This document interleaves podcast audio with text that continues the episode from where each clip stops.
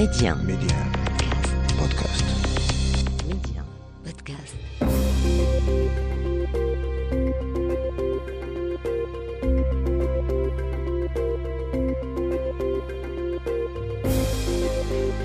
L'Afrique doit faire confiance à l'Afrique et le développement du continent passe par les Africains eux-mêmes avant tout.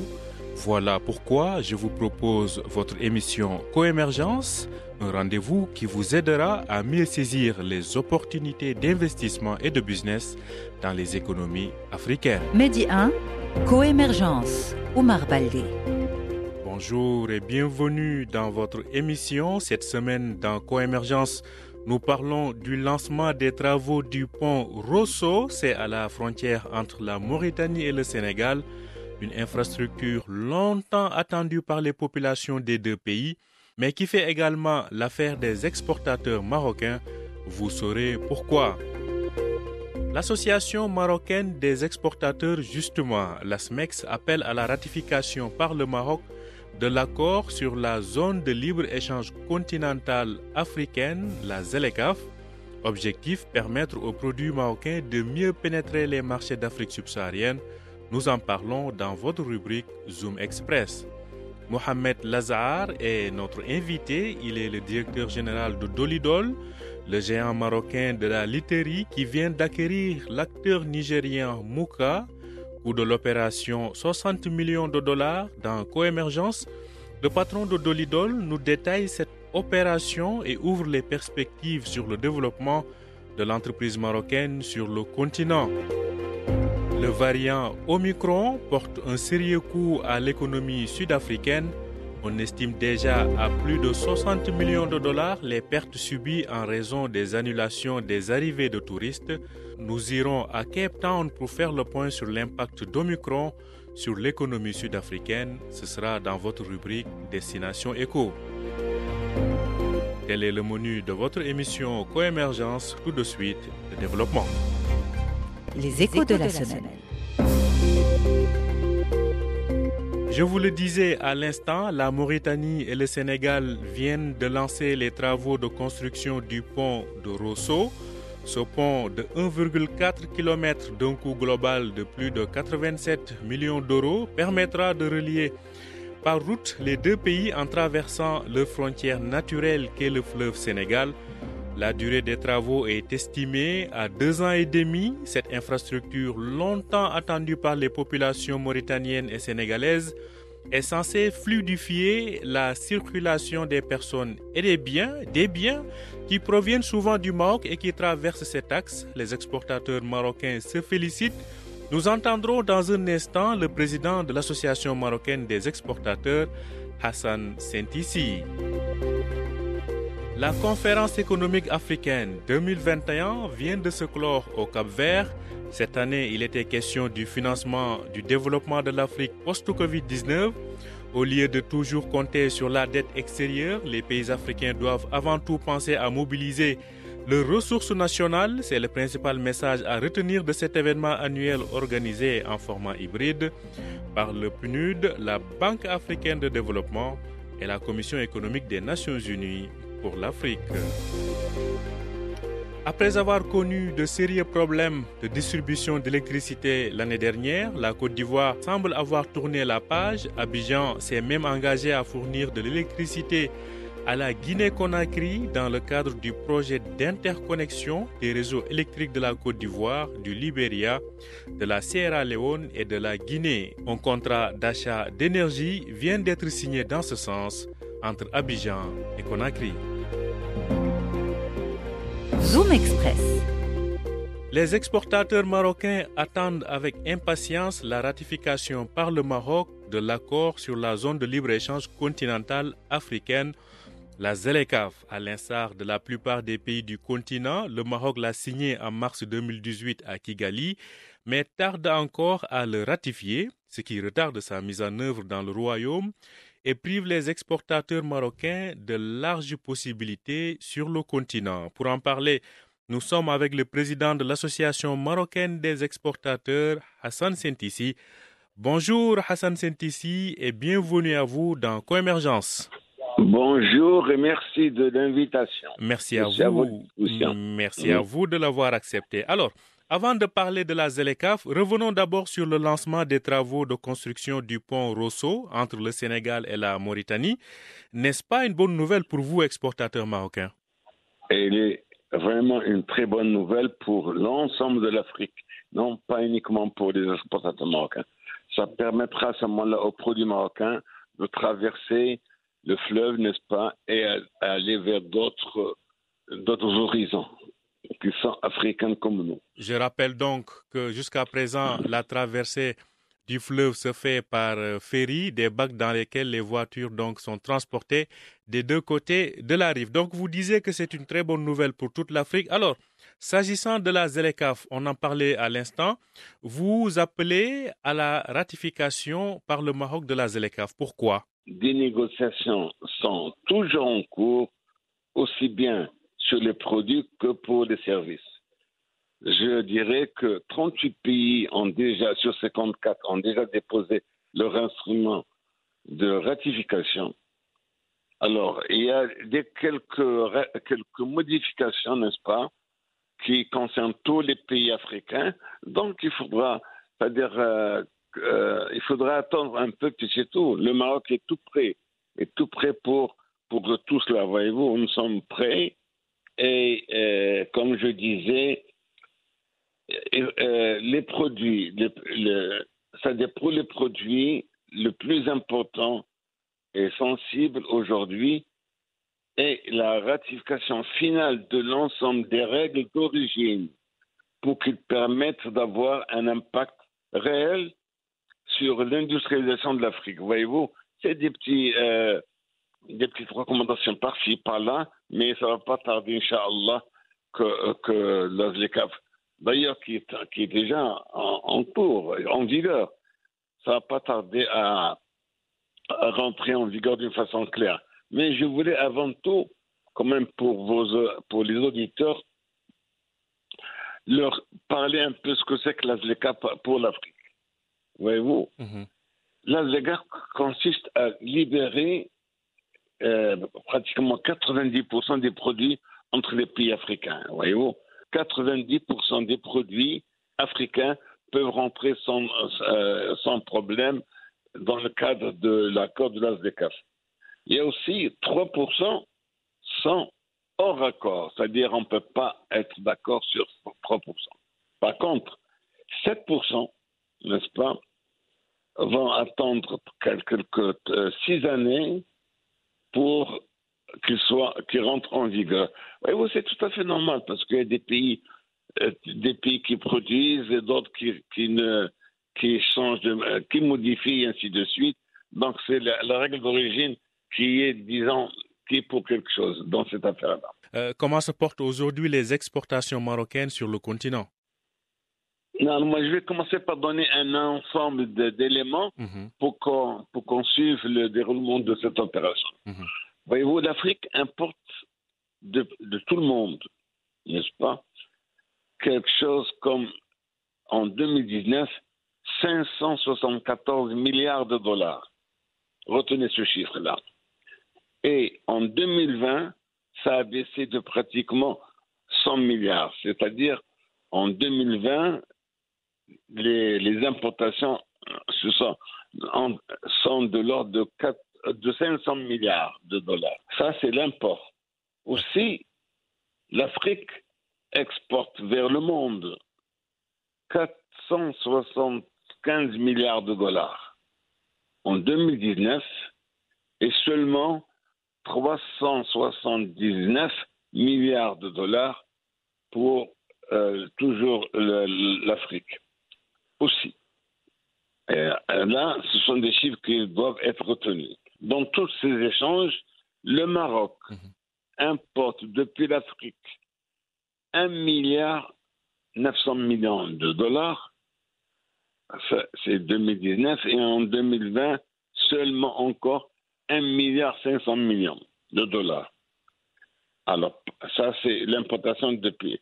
Par contre, le Maroc exporte vers l'Afrique 2 milliards, 2 milliards 200, et c'est le même, pratiquement le même montant en 2019. Mhm. En tout cas, c'est des chiffres intéressants. Une dernière question assez rapidement, Hassan Sentissi. Globalement, euh, avec tout ce qu'on a actuellement comme restrictions de voyage, euh, la sécurité sur la route, comment vous sentez-vous, exportateur marocain, vous qui euh, exportez sur le continent? Écoutez, vous savez, tout se passe très bien, voyez-vous. Non, l'Afrique a compris que le Maroc est un pays africain et qu'on doit travailler entre nous d'abord, voyez-vous. C'est très important et on se sent en parfaite disons, euh, tranquillité sans aucun souci mhm. majeur. Merci beaucoup.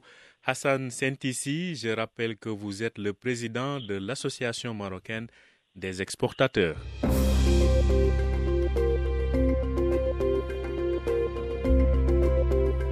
Coémergence, l'invité. Il s'agit de Mohamed Lazar, il est le directeur général de Dolidol, le géant marocain de la literie qui vient d'acquérir la société nigériane Muka, coût de l'opération 60 millions de dollars. Le patron de Dolidol nous détaille cette opération et ouvre les perspectives sur le développement de l'entreprise marocaine sur le continent. Bienvenue à vous, Mohamed Lazar. Alors, euh, la première question, pourquoi Dolidol a visé le Nigeria et quelles sont les opportunités de ce marché? Le continent africain regorge d'opportunités dans le secteur de la mousse polyuréthane et de la literie. La croissance découle de l'urbanisation rapide, de l'augmentation de la consommation des ménages, du développement des secteurs de l'immobilier et de l'hôtellerie. D'ailleurs, l'expansion de Dolidol s'étend aussi vers l'Afrique de l'Est en rentrant majoritairement dans le capital d'un grand opérateur en Éthiopie, deuxième marché le plus peuplé du continent. Et également, nous sommes actuellement en cours d'acquisition d'un opérateur en Ouganda, ce qui lui permettrait de desservir les pays frontaliers comme le Soudan, la RDC, la Somalie, le Kenya, le Rwanda et la Tanzanie. On sait que le Nigeria, donc, c'est un géant. Par rapport aux acteurs du marché nigérian, justement, comment Dolidol compte-t-il euh, se positionner sur place? L'acquisition de Moka positionnera Dolidol comme un champion panafricain du nord, de l'ouest et de l'est du continent dans l'industrie de la laiterie et de la mousse polyuréthane. Muka est une marque bien connue et appréciée au Nigeria qui fabrique des produits de haute qualité et possède 38% de parts de marché ainsi que les meilleures capacités de fabrication dans trois unités de production stratégiquement implantées. L'entreprise partage des valeurs communes avec Dolidol et possède des capacités complémentaires et je suis convaincu qu'ils seront un grand atout. En termes de processus quotidien, Moka fera partie du groupe plus large de Dolidol, mais continuera à opérer sous sa marque actuelle, dont les produits sont devenus synonymes de haute qualité et un excellent service client à des millions de consommateurs nigériens. Alors, Mohamed Lazar, vous êtes particulièrement intéressé par l'Afrique anglophone, hormis le facteur démographique, qu'est-ce qui vous attire dans ces marchés? Après l'implantation réussie de Dolidol en Côte d'Ivoire en 2016, où on est aujourd'hui leader depuis déjà deux ans, nous avons souhaité accélérer notre plan d'expansion régionale dans l'Afrique de l'Ouest. Et pour cela, le, le Nigeria, pays le plus peuplé d'Afrique, était une évidence pour compléter notre croissance dans la région avec un marché adressable d'environ 200 millions d'habitants. Cette acquisition nous permettra aussi de développer des synergies significatives telles que des synergies de coûts grâce aux effets d'échelle et des synergies de revenus tirant parti du savoir-faire et de l'expérience de Dolidol dans le développement de nouveaux produits. Comment jugez-vous votre expérience africaine depuis l'implantation de Dolidol en Côte d'Ivoire en 2016 Dolidol a démarré sa production de laiterie et mousse en Côte d'Ivoire en octobre 2016. L'expérience est jugée très satisfaisante, raison pour laquelle Dolidol continue à investir dans d'autres pays. Malgré que le marché ivoirien est non structuré, fortement concurrentiel, qui participe à la baisse des prix avec des marges faibles, Dolidol, à travers son sens de l'innovation et le lancement de nouvelles initiatives, est en train de changer l'ADN du marché local mais sûrement, surtout avec des parts de marché qui avoisinent les 40% actuellement. L'export vers les pays frontaliers comme le Ghana, Burkina Faso, Mali, Guinée, Libéria, Togo, Bénin et Niger est un autre facteur encourageant pour le moyen terme qui présente des opportunités de croissance intéressantes. Vous êtes aujourd'hui un leader continental. Comment comptez-vous poursuivre cette aventure africaine? Dans un premier temps, nous comptons consolider notre présence et développer les synergies précédemment citées. Ensuite, et afin de répondre à la forte demande du marché africain, nous étudierons la possibilité d'implantation des unités de production dans les pays où la marque Dolidol est déjà présente ainsi que le développement de nouveaux business pouvant bénéficier de l'infrastructure et des ressources déjà existantes. Merci à vous, Mohamed Lazar. Je rappelle que vous êtes le directeur général de Dolidol, le géant marocain de la literie qui vient d'acquérir la société nigériane Muka pour 60 millions de dollars.